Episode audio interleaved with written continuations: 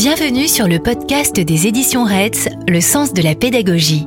Un podcast pour les enseignants de maternelle et d'élémentaire, les formateurs, les passionnés de l'école et de la pédagogie.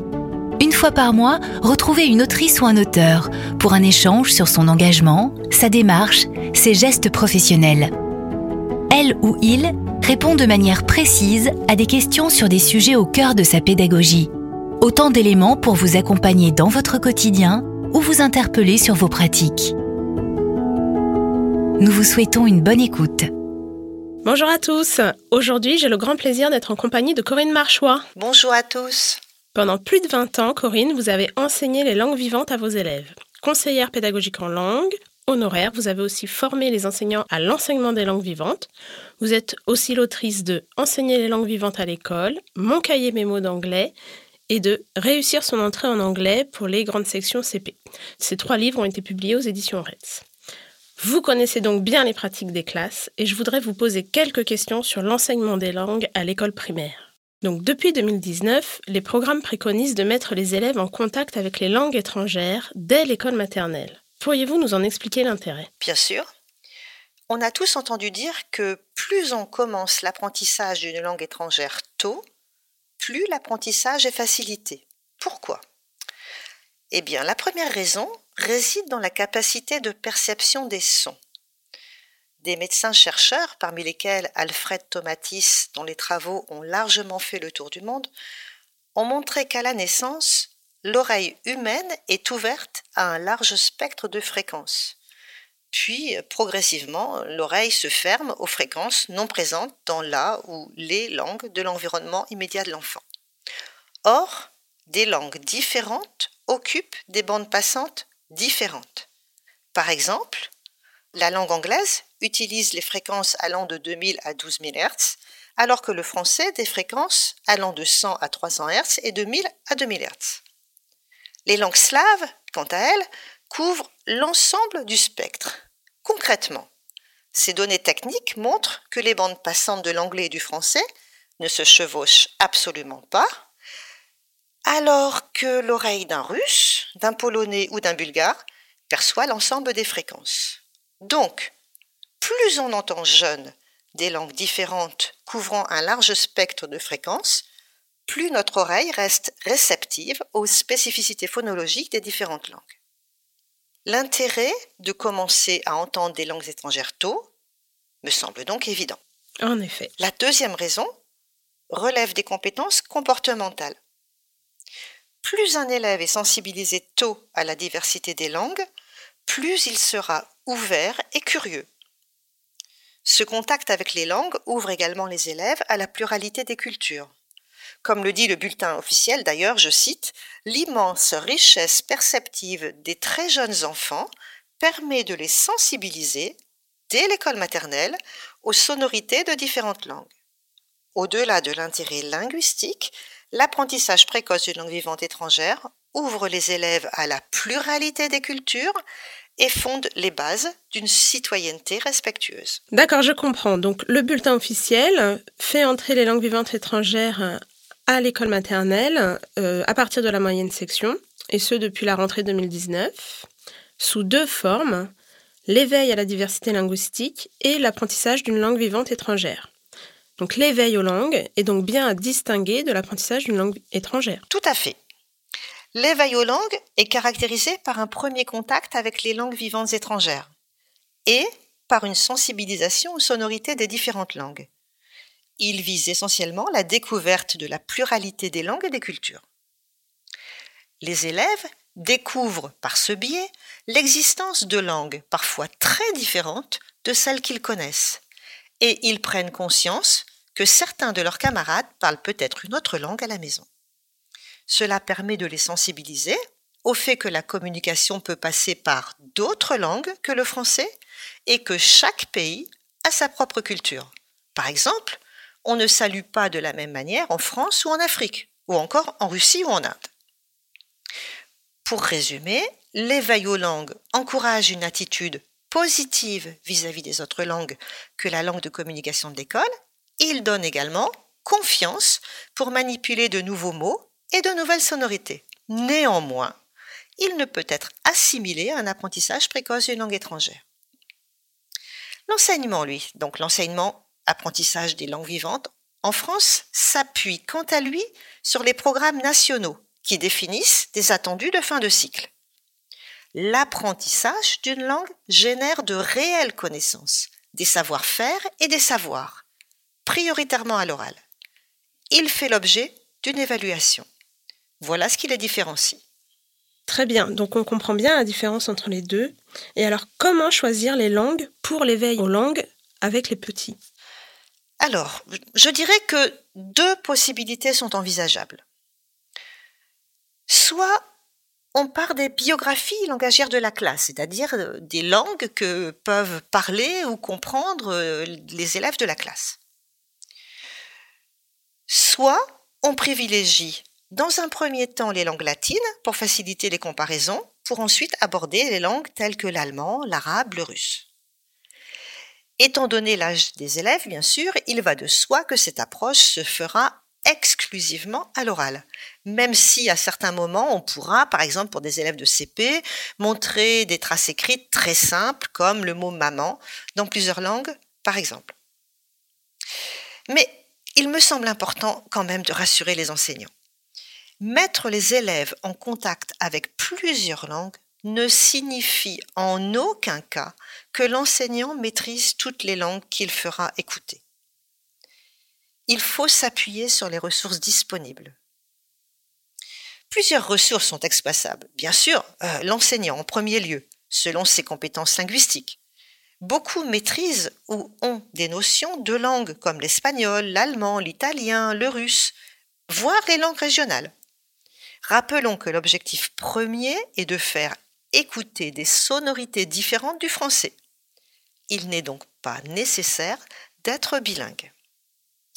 Mais l'enseignant peut également s'appuyer sur les autres enseignants de l'école. Peut-être que eux ont également des compétences dans diverses langues. Il peut également s'appuyer sur les élèves. Certains élèves peuvent évoluer dans un milieu non francophone. Solliciter la grande sœur ou le grand frère scolarisé dans l'école pour raconter une histoire dans sa langue maternelle ou chanter une petite comptine permet de mieux intégrer les enfants allophones et leur culture. L'enseignant peut également s'appuyer sur le personnel de l'école, comme euh, les ATSEM par exemple, ou encore sur les parents, qu'ils soient d'origine étrangère ou qu'ils maîtrisent une autre langue. Cela valorise la langue et la culture de l'enfant. Et enfin, il peut également s'appuyer sur des enregistrements audio ou vidéo sur support numérique ou sur le net. Donc vous voyez, les ressources sont quand même nombreuses. J'ajouterais qu'il serait judicieux, avec l'accord des personnes sollicitées naturellement, de filmer les interventions pour les réutiliser en différé. Rappelons que les jeunes enfants aiment et ont besoin de revenir sur les chants et comptines déjà écoutés ou appris, ou sur les albums déjà entendus, qu'ils réécoutent mille fois avec plaisir. En effet, les possibilités sont vraiment nombreuses. Et quel support peut-on utiliser dans le cadre de cet éveil à la diversité linguistique? Plusieurs supports sont particulièrement appropriés. Tout d'abord, ce qui me vient tout de suite à l'esprit, ce sont les chants et les comptines. Ce sont un support très plébiscité par les jeunes enfants. Leur intérêt est majeur, y compris pour la langue étrangère. Ils familiarisent l'élève avec la mélodie, le rythme et les sonorités spécifiques de la langue. Ils font majoritairement appel à la capacité d'imitation des élèves, optimale à cet âge, on le sait. Dans une démarche d'apprentissage collectif, les chants et comptines permettent aux élèves de mémoriser à leur rythme, de s'appuyer au besoin sur leurs camarades et de restituer partiellement au début, tant que la mémorisation n'est pas complète. C'est exactement ce qui se passe en français d'ailleurs quand les élèves apprennent un nouveau chant ou une nouvelle comptine. J'ajouterais que accompagner les chants et comptines avec une gestuelle adéquate permet également de solliciter la mémoire kinesthésique, très importante.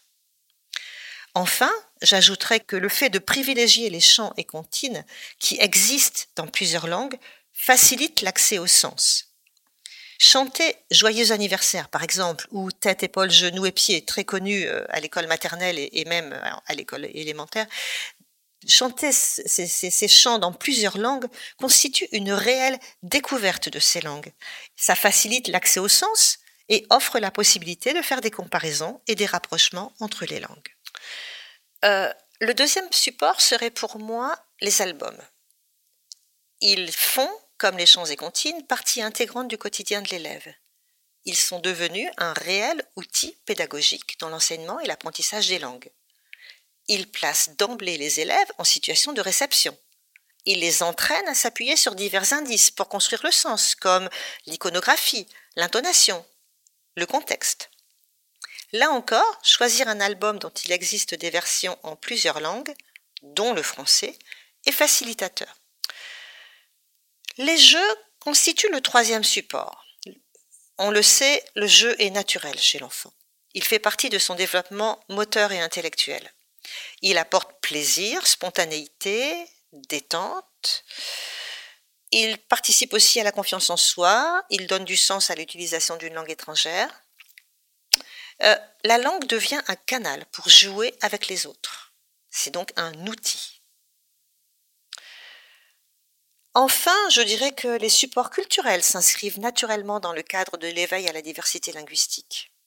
On peut euh, s'appuyer sur des photos, des vidéos de scènes de la vie quotidienne, ou encore, euh, selon les ressources de l'enseignant ou de l'école, des objets caractéristiques comme la Schultüte, ce cornet surprise que chaque enfant en Allemagne porte fièrement le jour de la rentrée au CP, ou comme le crayon à papier jaune connu de tous les écoliers américains. Les supports sont donc multiples dans ce cadre culturel. On peut s'interroger dans ce cadre-là sur la manière dont on se salue dans différents pays, sur ce à quoi jouent les élèves euh, dans la cour de l'école, sur ce qu'on mange au petit déjeuner, comment on fait un anniversaire, sur ce que fait un chien qui aboie, un coq qui chante, pour ne citer naturellement que quelques pistes. Ces supports culturels vont permettre aux élèves de prendre conscience des différences et des similitudes entre les diverses cultures. Donc vous voyez, euh, les supports sont quand même nombreux, variés, diversifiés au choix de l'enseignant. En effet. Donc si on résume ce qu'on vient de se dire, il s'agit de faire découvrir plusieurs langues uniquement à l'oral, mais d'en enseigner une seule. Toutefois, à l'école primaire, les enfants sont encore jeunes. Comment leur enseigner cette langue étrangère? C'est vrai qu'on n'enseigne pas de la même manière à un élève de grande section CP, à un élève de CM2 ou encore à un collégien. Pour répondre à cette question, je dois dire fondamentale, je propose qu'on s'intéresse aux spécificités de ce jeune, voire très jeune public. Nous en déduirons des recommandations pour mettre en œuvre des séances de langue efficientes et motivantes. Tout d'abord, il faut rappeler que l'enfant a une capacité de concentration limitée dans le temps. Il se lasse très vite si la situation ne l'intéresse pas, il détourne son attention. Cela signifie qu'il faudra mettre en place des situations adaptées et brèves. Moi, je dirais deux à trois minutes par situation.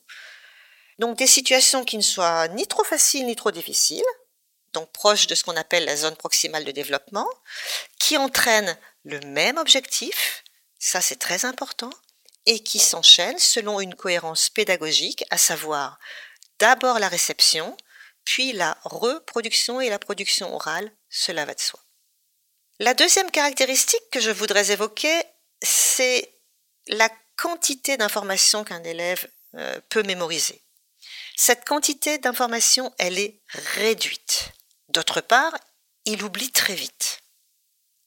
Quelles sont les conséquences pour nous enseignants? C'est qu'il faut limiter le nombre de mots ou d'expressions à mémoriser. En maternelle OCP, moi je dirais deux ou trois mots nouveaux par séance. En CM2, 5 à 6. Donc vous voyez, c'est très limité. Autre conséquence, il ne faut pas oublier de rebrasser, c'est-à-dire de proposer le lexique dans des situations variées et dans des moments différés par rapport à la période d'apprentissage. Des chercheurs ont d'ailleurs déterminé qu'il fallait rencontrer un mot au moins huit fois pour le mémoriser. Troisième caractéristique, chaque enfant apprend différemment. Conséquence pour l'enseignant, accepter que tous les enfants ne mémorisent pas au même rythme. Leur laisser le temps, ne pas exiger de prise de parole trop rapide. Je poursuis par ces caractéristiques. L'enfant apprend avec son corps. tous les enseignants le savent. Avec son corps, tous ses sens, toutes ses mémoires. Le jeune enfant aime jouer, bouger, jouer, ressentir de plaisir. Il a besoin de manipuler des choses concrètes, je ne vous apprends rien.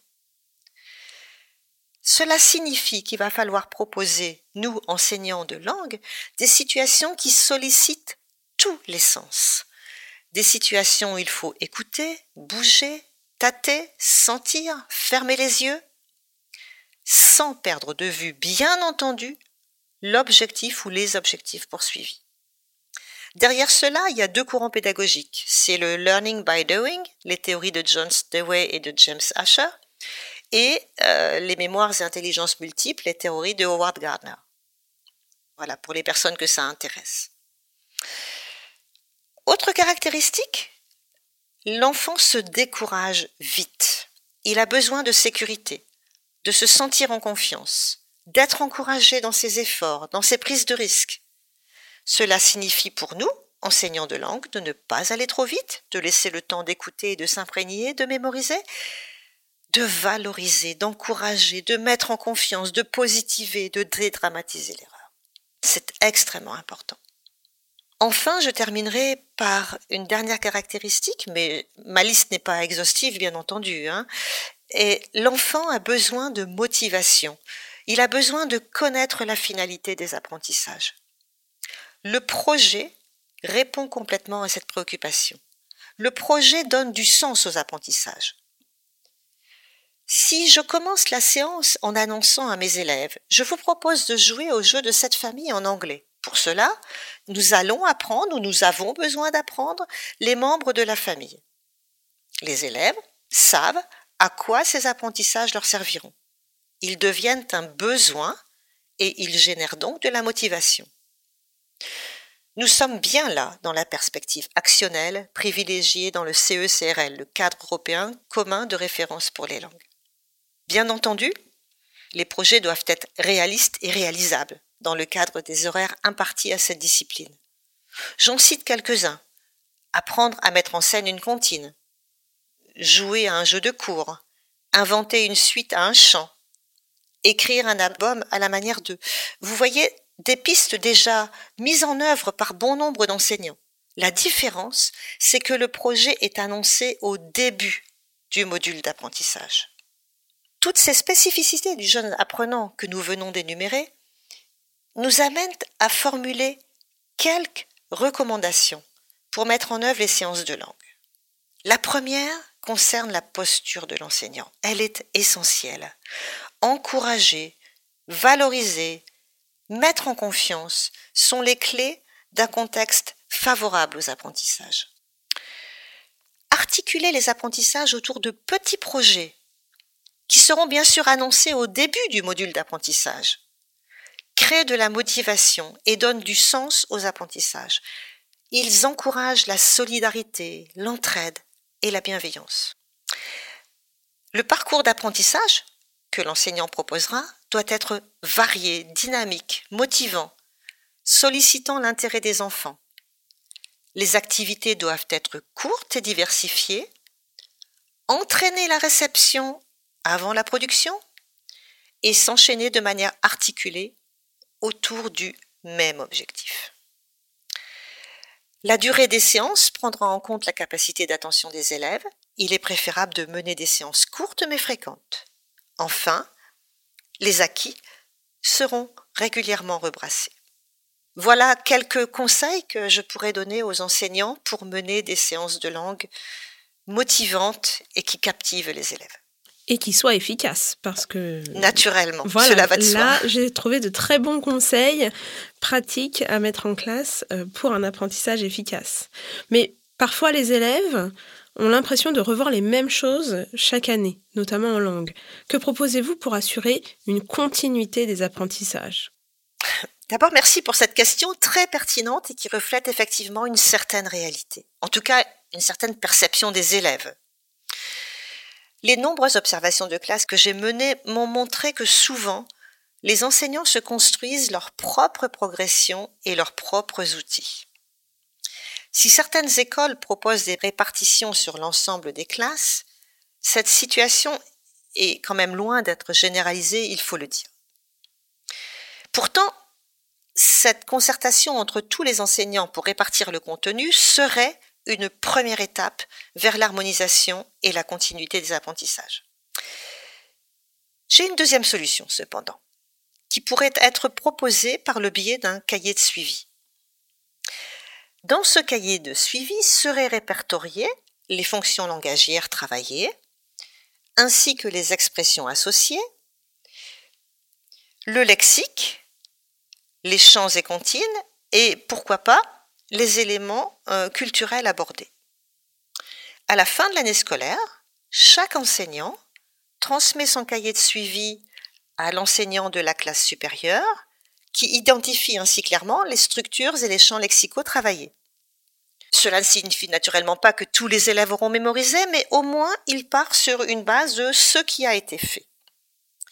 Les enseignants pourraient même convenir d'un code couleur. Par exemple, l'enseignant CP pourrait écrire ce qu'il fait euh, avec ses élèves en noir, celui du CE1 en bleu, celui du CE2 en vert.